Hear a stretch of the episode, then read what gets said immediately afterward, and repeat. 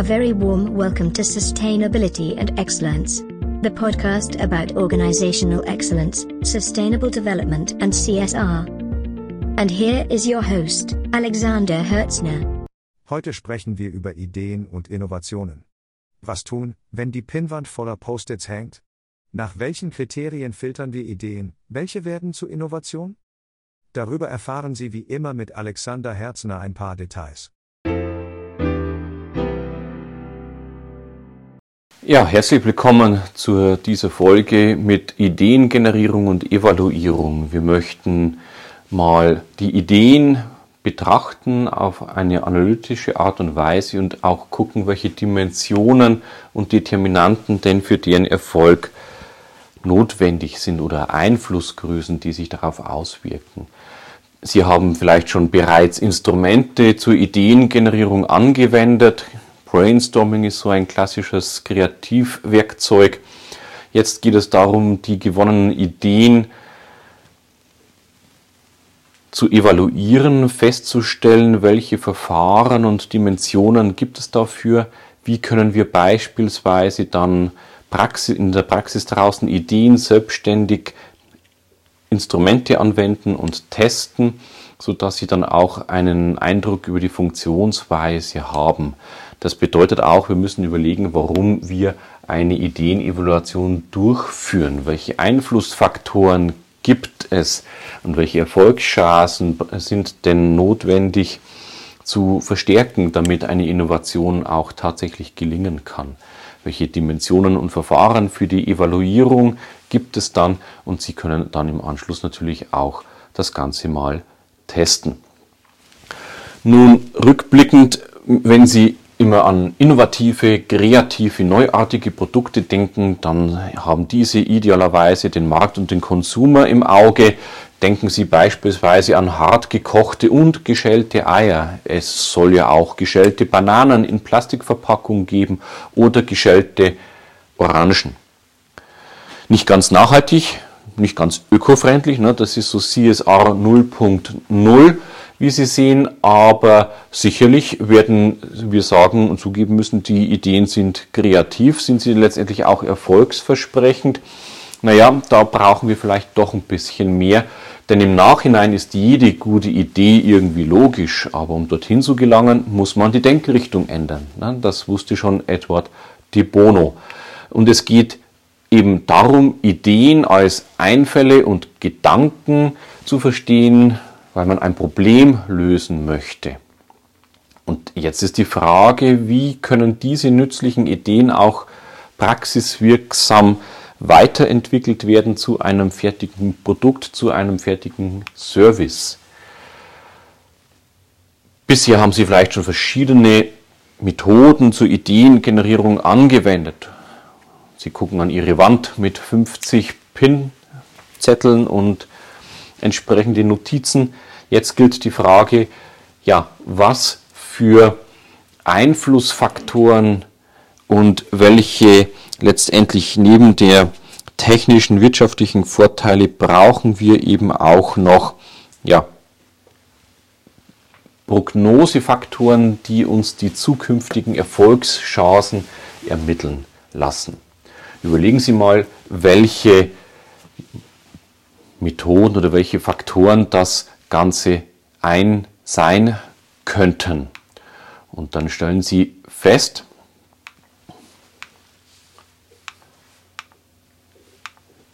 da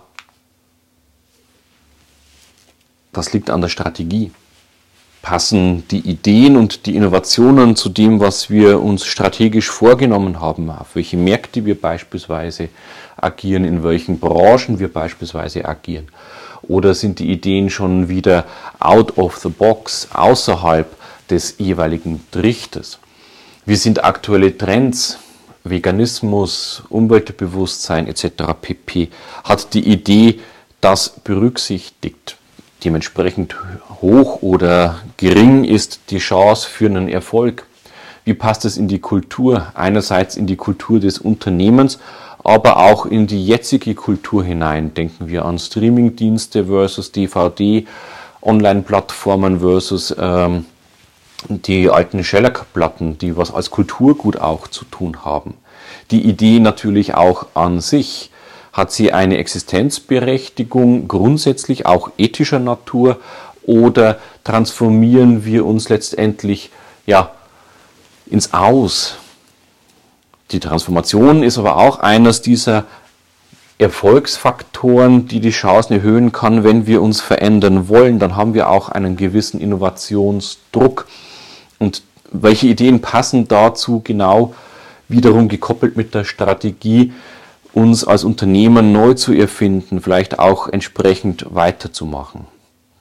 Das Ganze braucht entsprechend einen Steuerungsprozess, das ist das Controlling. Es braucht Prozesse und Entscheidungsebenen, die hier entsprechend in frühen Phasen Freiraum schaffen, aber an den anderen, äh, äh, zu späteren Phasen der Innovation natürlich auch eine gewisse Wirtschaftlichkeit, eine Vermarktfähigkeit im Blick haben. Das macht das Controlling. Wenn wir ein Controlling haben und die Ideen diesen Controlling-Prozessen durchlaufen, steigt deren Erfolgschance. Die Organisation an sich, sind wir hierarchisch, agil geprägt? Inwiefern haben wir auch eine Organisation, die Fehler zulässt, die Ideen zulässt, haben wir ein Ideenmanagement etabliert oder nicht. Das liegt auch am Prozess, denn aus der Organisation folgt der Prozess. Haben wir die Möglichkeit zu innovatieren? Wie sieht der Prozess der Ideengenerierung und der Evaluation an sich aus? Und dementsprechend wissen wir, was für Erfolgschancen unsere Ideen haben. Dafür braucht es natürlich Prognosedaten. Wir können beispielsweise eine Szenarioanalyse verwenden und damit tauchen wir mal ein in die Ideenevaluierung. Denn aus diesen Chancen, aus diesen Determinanten brauchen wir letztendlich ja, bestimmte Kriterien, mit denen wir die Ideen auf ihre technische Umsetzbarkeit, auf den Markterfolg oder auf die bestimmten Zielsetzungen ne, des sogenannten strategischen Fits beurteilen können. Warum ist das Ganze wichtig? Nun, wir müssen die erfolgsversprechendsten Innovationsansätze aus einer Vielzahl von alternativen Ideen auswählen und die einzelnen Ideen klassifizieren. Wie ist die Wirtschaftlichkeit? Was ist der entsprechende Marktfähigkeit? Und natürlich, Innovation ist immer auch ein Stück weit Investition. Welche ist die kostengünstigste Idee mit dem entsprechend höchsten Marktpotenzial? Beziehungsweise welche Ideen lohnen sich eben nicht weiter zu verfolgen, sodass wir Ressourcen und Kosten sparen können. Wir müssen also diese Ideen eliminieren, die wenig erfolgsversprechend werden, damit wir nicht vor allem auch Zeit darauf verwenden. Was sind das dann für Dimensionen, die wir evaluieren müssen? Da lassen sich zehn Dimensionen finden. Einerseits ist es der Markt, beispielsweise das Marktvolumen, der aktuelle Marktanteil oder auch ein kalkulierter Marktanteil, wie wir, äh, den wir erreichen möchten. Können wir Wachstumsprognosen ähm, ja, berechnen oder einschätzen. Es geht um den Kunden. Welche Bedürfnisse, welche Anforderungen hat er? Inwiefern erfüllen diese Ideen diese Kundenanforderungen? Wird das vom Kunden auch akzeptiert? Gibt es Ersatzprodukte von der Konkurrenz, Substitutionsprodukte? Ist die Idee konkurrenzfähig? Gibt es Markteintrittsbarrieren? Wie sind die Wettbewerber? Wie viele gibt es? Müssen wir uns auf einen Preiskampf einstellen? Und, und, und, und, und. Die Technik an sich natürlich. Ist es technologisch umsetzbar? Sind wir abhängig von irgendwelchen Partnern in der Supply Chain? Wie komplex ist es?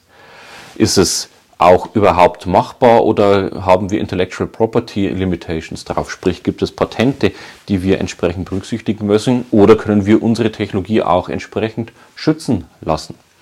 Die Finanzen, Preisentwicklung, Marge, Profitabilität, die Kosten, die Opportunitätskosten und so weiter müssen wir natürlich auch berücksichtigen oder bewerten. Die Strategie, passt es in unseren strategischen Fit? Können wir Lerneffekte nutzen? Passt es zur Unternehmenskultur? Ist es vereinbar mit unseren Unternehmensgrundsätzen? Gibt es ein Zukunftspotenzial oder Synergieeffekte? Ist es patent, patentierbar oder lizenzierbar? Können wir auch Lizenzen vielleicht verkaufen? Welche rechtlichen Beschränkungen müssen wir beispielsweise berücksichtigen? Wir müssen bewerten, wie die Time to Market ist, welche Eintritts- oder Produktlebenszyklen wir erwarten können. Sind wir Erstmover oder sind wir Follower? Müssen wir hier schon an den Wettbewerb wieder randenken? Ist es nachhaltig? Bedeutet, inwiefern sind die Prozesse sozialverträglich? Inwiefern ist das Produkt in ihrer Benutzung sozialverträglich? Was sind die ökologischen Faktoren? Ist es für die Umwelt schädlich oder nicht? Welche Ressourcen oder wie ressourcenintensiv ist die Produktion oder der Vertrieb von diesen Produkten? All diese Fragen müssen wir entsprechend auch berücksichtigen und sie werden inzwischen immer wichtiger. Am Ende des Tages natürlich die Frage, erreichen wir die Zielgruppen im Handel? Welches Marketing, welche Kompetenzen brauchen wir? Inwiefern können wir im Handel dafür sorgen, dass der Endkunde vielleicht auch die entsprechende Kaufentscheidung trifft? Und da sehen Sie schon sehr viele Messgrößen oder Indikatoren, die wir hier zur Verfügung haben, um eine Ideenevaluierung und eine Ideenselektion vorzunehmen. Idealerweise verwenden Sie dann am Ende ein Bewertungsverfahren. Da gibt es qualitative und quantitative. Der Einsatz ist dementsprechend abhängig, inwiefern denn die Idee schon auch eine Produktidee ist. Ist es also bisher nur ein Post-it an der Wand oder sind Sie bereits jetzt durch diesen Filter durchgelaufen und schon ein Stück weiter? Denn am Anfang reichen verbale Einschätzungen. Ne? Sie lesen das Ganze nochmal laut vor und überlegen nochmal anhand der Kriterien, naja, klingt die Idee überhaupt plausibel oder fällt die schon mal weg? Dann gehen Sie nach Checklisten vor, suchen aus den zehn Dimensionen die relevanten raus, prüfen das checklistenartig durch.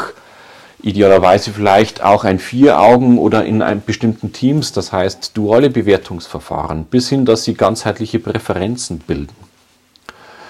Wenn Sie schon fortgeschritten sind mit der Produktidee, vielleicht schon mal den ersten, das erste Modell gebaut haben, gezeichnet haben, vielleicht haben Sie auch schon einen Prototyp und haben Rückmeldungen auf der Messe erhalten, dann können Sie auch einschätzen, inwiefern Wirtschaftlichkeitsberechnungen dann mit statistischen Methoden ähm, Sinn machen. Können Sie vielleicht schon ein erstes Auftrags- oder Umsatzvolumen festrechnen? Haben Sie vielleicht sich schon mal überlegt, welche Investitionen Sie tätigen müssen? Das erlaubt dann auch dynamische Wirtschaftlichkeitsberechnungen. Sie sehen qualitative Methoden, je früher, da wir wenig Daten haben und über wenig Daten verfügen.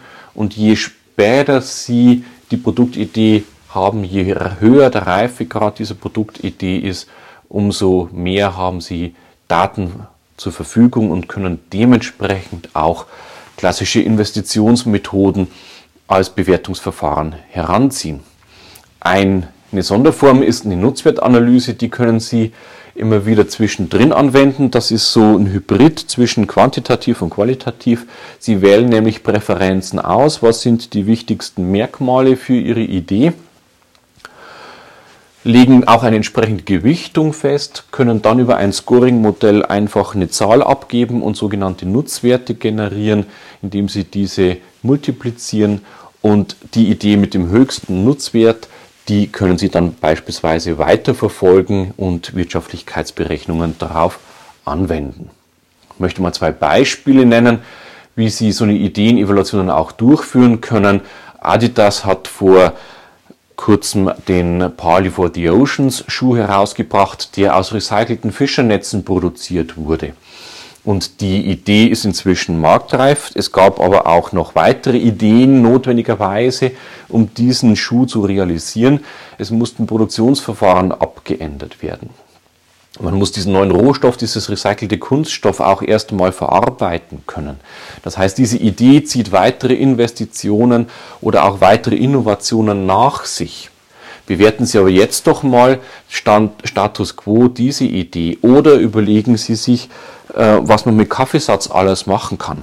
Da gibt es tolle Ideen bis hin zu Holz- und Möbelfurniture, in denen wir beispielsweise Musikinstrumente äh, gestalten können. Inwiefern kann das tatsächlich diese Idee noch in früheren Phasen als ja, Prototyp beispielsweise äh, passen. Wählen Sie doch mal Ihre Ideen aus. Gucken Sie auf Ihre Ideenboard und führen mal eine Evaluation mit den genannten Methoden durch.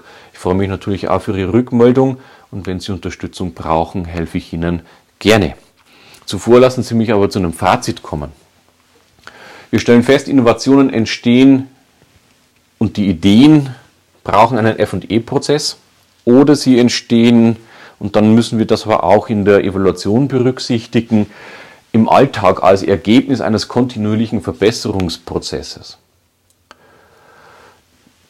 Trotz vielen Studien wissen wir noch nicht, welche Erfolgsfaktoren relevant sind, damit eine Innovation am Ende funktioniert und damit eine Idee auch eine Innovation wird.